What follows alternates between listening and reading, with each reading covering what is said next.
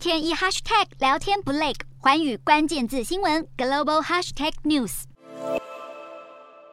大批民众挤在长途汽车站等待大巴，准备前往观看2022年欧洲女子足球锦标赛。不过，这些民众相当无奈，因为原本可以搭乘火车，却遇上铁路罢工，只好改搭大巴前往比赛现场。同样无奈的还有抵达火车站却发现没有火车可搭的民众。在27号，有大约4万名英国铁路工人进行罢工，导致旅客的行程大受影响。虽然有些旅客十分无奈，但也有旅客支持铁路工人罢工。英国通膨率来到四十年新高。伦敦地铁工会秘书长林奇主张，薪资调涨赶不上英国通膨飙升速度，罢工有其必要。而这场诉求加薪和改善劳动条件的全国性罢工，导致全国铁路网几乎陷入瘫痪，平均每五班列车只有一班行驶，通勤族在尖峰时段行程大乱，许多人索性待在家中。历经了上个月的大罢工，劳资双方进行多次协商，但林奇表示，公司提出的方案其实是变相减薪。虽然工会在强制裁员方面取得了进展，但要求提升待遇时，公司的方案却让大家变得更穷。不过，对于铁路工人发起罢工，英国运输大臣夏普斯指出，已经造成全国数百万辛勤工作的人日常生活的不便，并痛批工会的行为太自私。不过，工会不为所动，并表示只要待遇没有提升，三十号以及接下来的八月仍然会有更多罢工。